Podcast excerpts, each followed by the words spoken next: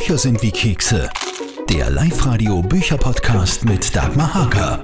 Wann hat man schon mal Gelegenheit, einer waschechten Legende gegenüber zu sitzen? Ich jetzt. Denn mein Gast in diesem Podcast ist kein geringerer als der dienstälteste und erfahrenste aller Reporter und Journalisten, Dr. Hugo Portisch.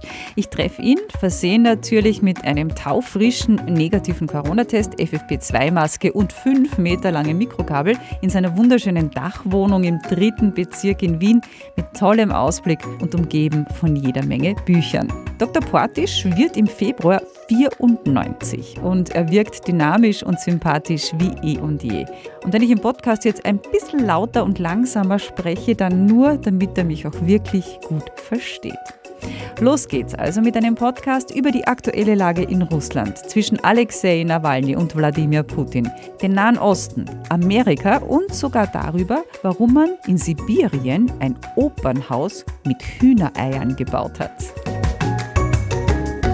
Jeder, Herr Dr. Portisch, dem ich erzählt habe, dass ich Sie treffe, hat gefragt, mei, der Herr Dr. Portisch, wie geht's ihm denn? ja, ja, ja. Also, wie geht's Ihnen? Gut geht's mir, danke vielmals. Ja. Ja. Trifft Sie Corona irgendwie mit diesen ganzen mühsamen Maßnahmen?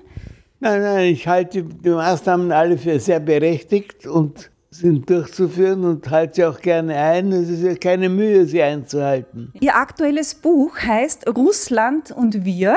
Ja, Es ist unglaublich aktuell angesichts der letzten Ereignisse, gerade mit dem, was um Alexei Nawalny gerade passiert ist. Wie schätzen Sie das ein, was jetzt gerade passiert ist? ja, also das ist natürlich nach wie vor ein brutales Regime, das ist gar keine Frage. Das ist ja auch von Putin zeigt einen gewissen Humor, dass er gesagt hat, ja, wir können es nicht gemacht haben. Warum, warum können sie es nicht gemacht haben? Ja, Wenn wir es gemacht hätten, dann hat es auch gewirkt. Wenn es ein FSB wäre, wenn seine, sein Geheimdienst wäre, die hätten ihn schon liquidiert, nicht? Ist sicher richtig und brutal wahr, Ja.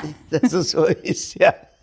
Aber jetzt hat man ihn ja wieder verhaftet Ja. bei der Einreise. Ja. Was passiert jetzt, glauben Sie? Na, jetzt äh, lassen Sie ihn einmal im, im Gefängnis dunsten, das ist gar keine Frage. Sie wollen ihm auch vor Augen führen, dass Sie mit ihm nicht sanft umgehen, sondern dass er äh, eine echte, starke Opposition von Seiten der Regierung zu befürchten hat und dass es ihm dabei nicht gut gehen wird. Und das ist ein schwerer Einschüchterungsversuch. Der Versuch, ihn aus, auf diese Art und Weise auszuschalten. Jetzt sagen Sie aber trotzdem auch Männer wie Michail Gorbatschow und andere, es ist nichts wichtiger als gegenseitiges Vertrauen zwischen den Mächten, um den Frieden zu erhalten. Aber wie passt das zusammen? Wie kann ich denn Vertrauen haben zu jemandem, der so agiert mit Pressefreiheit, mit Menschenrechten? Das ist das uns alle seit langem begleitende Phänomen. Vertrauen aufbauen ist eine, eine, eine schwierige Geschichte. Ist aber gar keine Frage, zum Beispiel gerade weil Sie Gorbatschow sagen,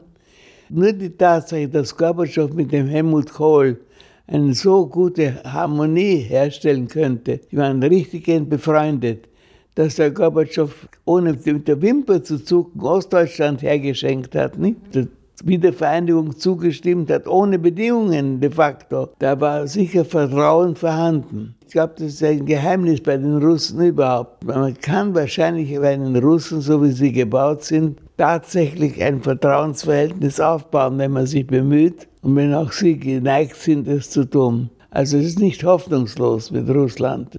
Aber auch mit Putin, da kann man Ja, das ist die Frage.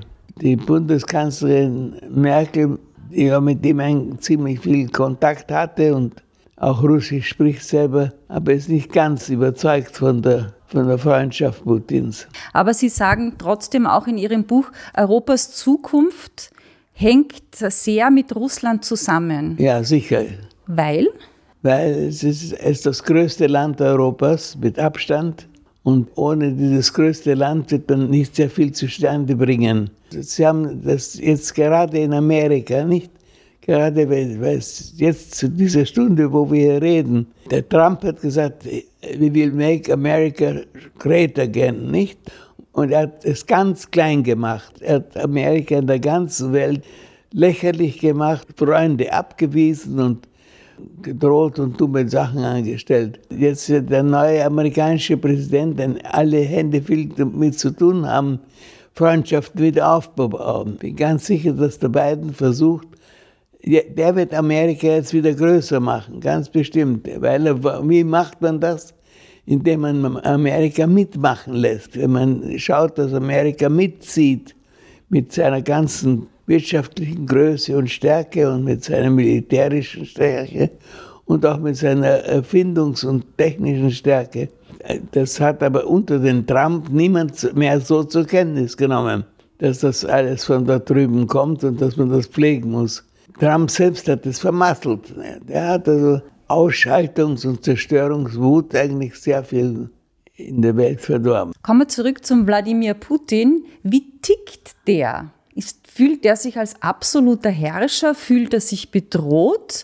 Weil er ja wie Trump eigentlich auch keine Widerrede erträgt. Wie tickt der? Können Sie das einschätzen? Ich habe den Putin immer als einen relativ einfachen russischen Herrscher gesehen. Seit dem Zar haben die alle gleich getickt.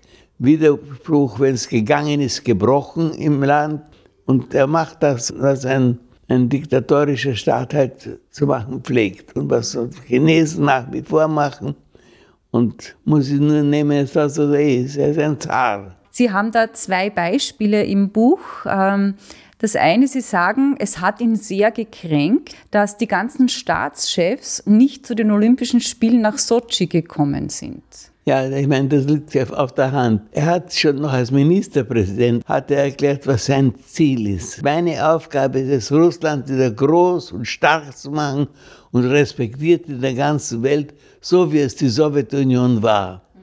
Und das ist auch heute noch sein Programm. Wenn ein vis-à-vis -vis das erklärt, was er genau will. Und man hält sich überhaupt nicht daran, sondern sagt, das ist mir wurscht, was der will. Dann kann man keine Basis aufbauen, keine Verhandlungsbasis und schon gar kein Vertrauensverhältnis.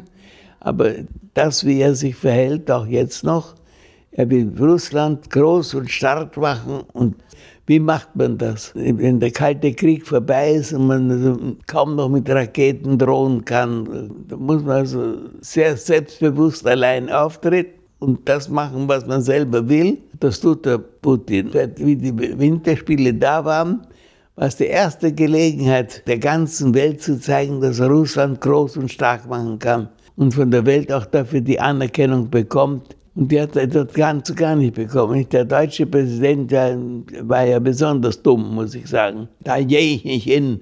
Da gehe ich nicht hin, nicht? Ohne zu überlegen, ohne auch mit der Merkel rückzusprechen. Das hat er ganz spontan gesagt und hat damit ganz Europa, das ja äh, auf Deutschland in dem Falle hört, mitgenommen auf den Weg. Die haben alle dann gesagt, da gehen wir nicht hin, nicht? Unser Bundeskanzler hat sich das nicht ganz gefallen lassen. Der war dort still und heimlich. Man muss sich die Bilder anschauen, wie, wie der Putin dann allein auf der Tribüne steht, nur begleitet von dem kasachischen Präsidenten und vom UNO-Generalsekretär.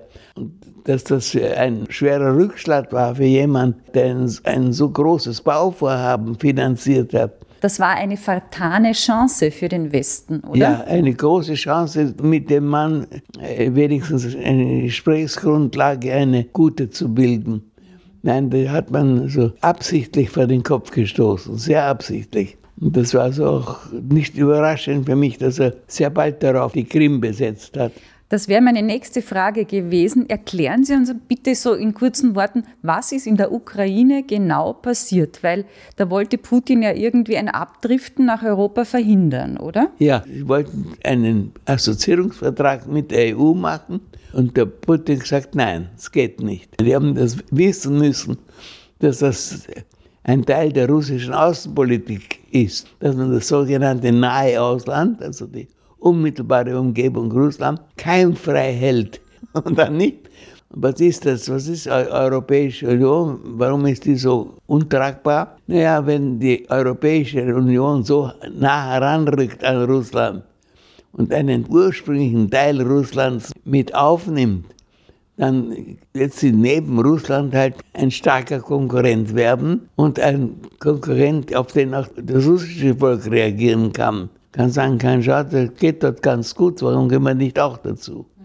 Und das ist natürlich von Putin in seiner jetzigen Situation noch immer eine Bedrohung. Und das hat er halt verhindern wollen. Aber es wird der Tag kommen, wo, wo er froh sein wird, wenn der Westen ihm ein bisschen auf den Leib bringt. So wie ich die Lage in Russland einschätze und die Lage in Europa, wird Russland nicht umhin können, gute Beziehungen zur Europäischen Union aufzubauen. Schon mit seinem Anspruch, ich möchte gleichberechtigt geachtet werden. Und das wird dann irgendeine deutsche und französische Regierung halt dann auch machen. Ich muss nur nach Heche fahren, Ortschaft am Amur, wo Russland an China anstoßt. Da war ich erst vor kurzem, meine letzte Russlandreise und bin da zu Verstaunen nicht herausgekommen. Von russischer Seite her, da kommen sie hunderteweise herüber nach China und die, die sich leisten können, kommen sogar mit dem Helikopter. Und die Chinesen haben das voll erfasst, dass sie da etwas bieten, was die Russen dringend wollen und benötigen und auf das sie fliegen eine Konsumgüterindustrie, die sich nur so ansehen lassen konnte. Von seiner Unterwäsche, seiner Oberwäsche, seine Anzüge, Kleider, Wäntel, Shopping, Shopping, Shopping. Die Russen fahren die rüber Russen, und holen das. Die Russen gehen da runter, verschwinden in der Höhle unter der Stadt und kommen filmbepackt Packt und über einen Riesen heraus. Ähm, machen wir einen Schauplatzwechsel und zwar äh, in den Mittleren Osten. Warum hat Europa, die EU dort Putin den Vortritt gelassen? Beziehungsweise hat ja Putin Türkei, Syrien und den Iran auch eingeladen, diese Neuordnung zu besprechen. Wieso lässt Europa das alles zu? Da hat der Putin eine Chance genutzt, die kein europäisches Land genutzt hat. Wie der islamische Staat gegründet worden ist in Syrien, war eine anerkannte Bedrohung für die ganze Welt, aber insbesondere für Europa. Anschläge in Frankreich haben sehr viele Anschläge verübt worden von dort, finanziert und von dort mit Agenten von dort. Und jeder europäische Staat hätte sich verpflichtet fühlen müssen, diesen islamischen Staat auszuschalten. Deutschland hat eine, eine Armee, Frankreich hat eine Armee, eine Berufsarmee. Weil alle, jede einzelne europäische Staat war stark genug, den islamischen Staat anzugreifen und auszuschalten. Keinem ist das eingefallen. Der Putin hat seine Chance erkannt. Den schalte ich aus, diesen islamischen Staat.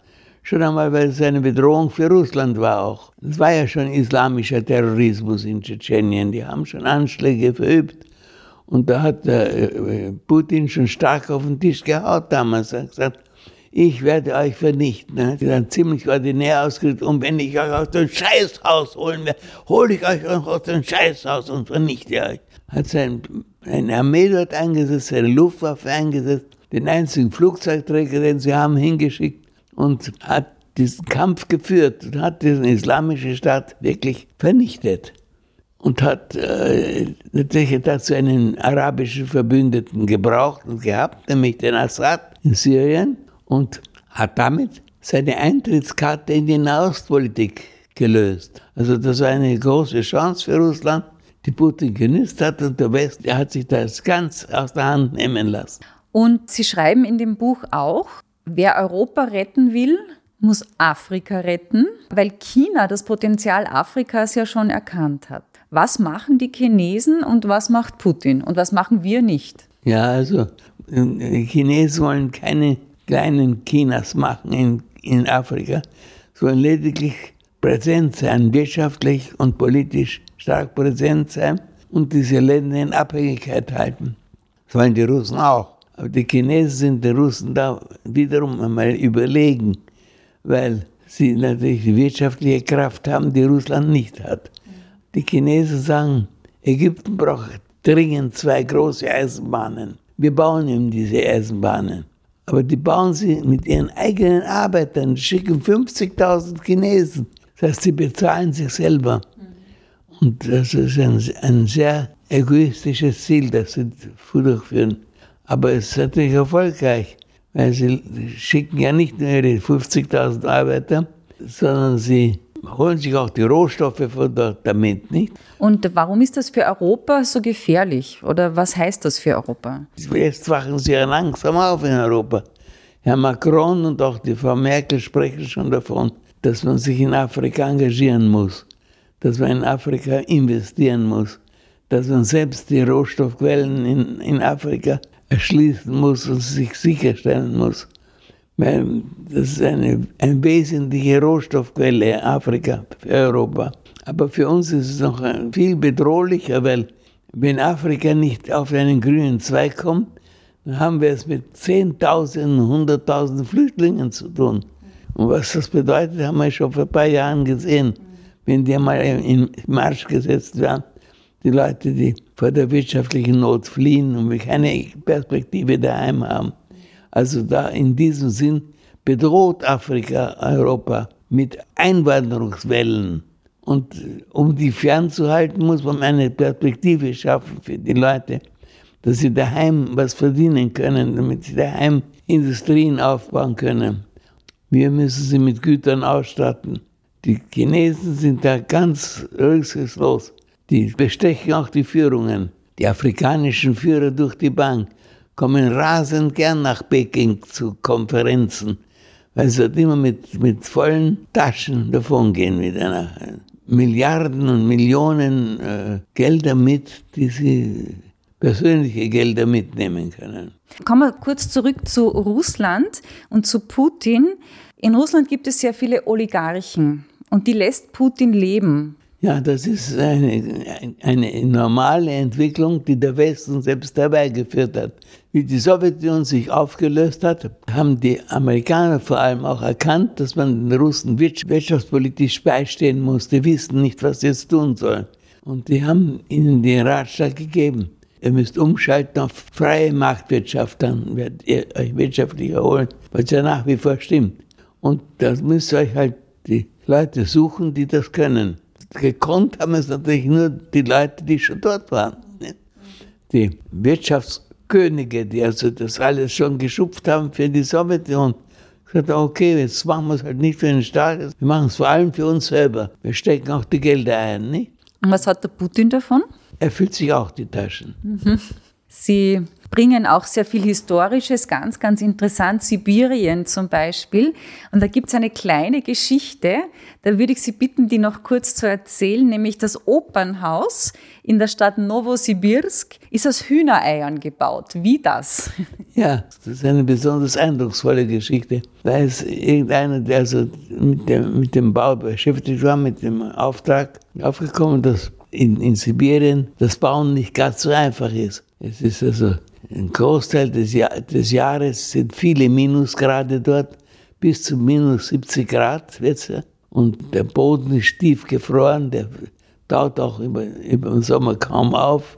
Und da ist äh, einer dieser Architekten auf die Idee gekommen, wenn man den, den Mörtel nicht mit Wasser mischt, sondern mit Eiklar, dann wird er also besonders kräftig und, und haltbar und, und übersteht auch tiefe Temperaturen viel besser, haben die Bevölkerung aufgerufen, auf ihre Frühstückseier zu verzichten.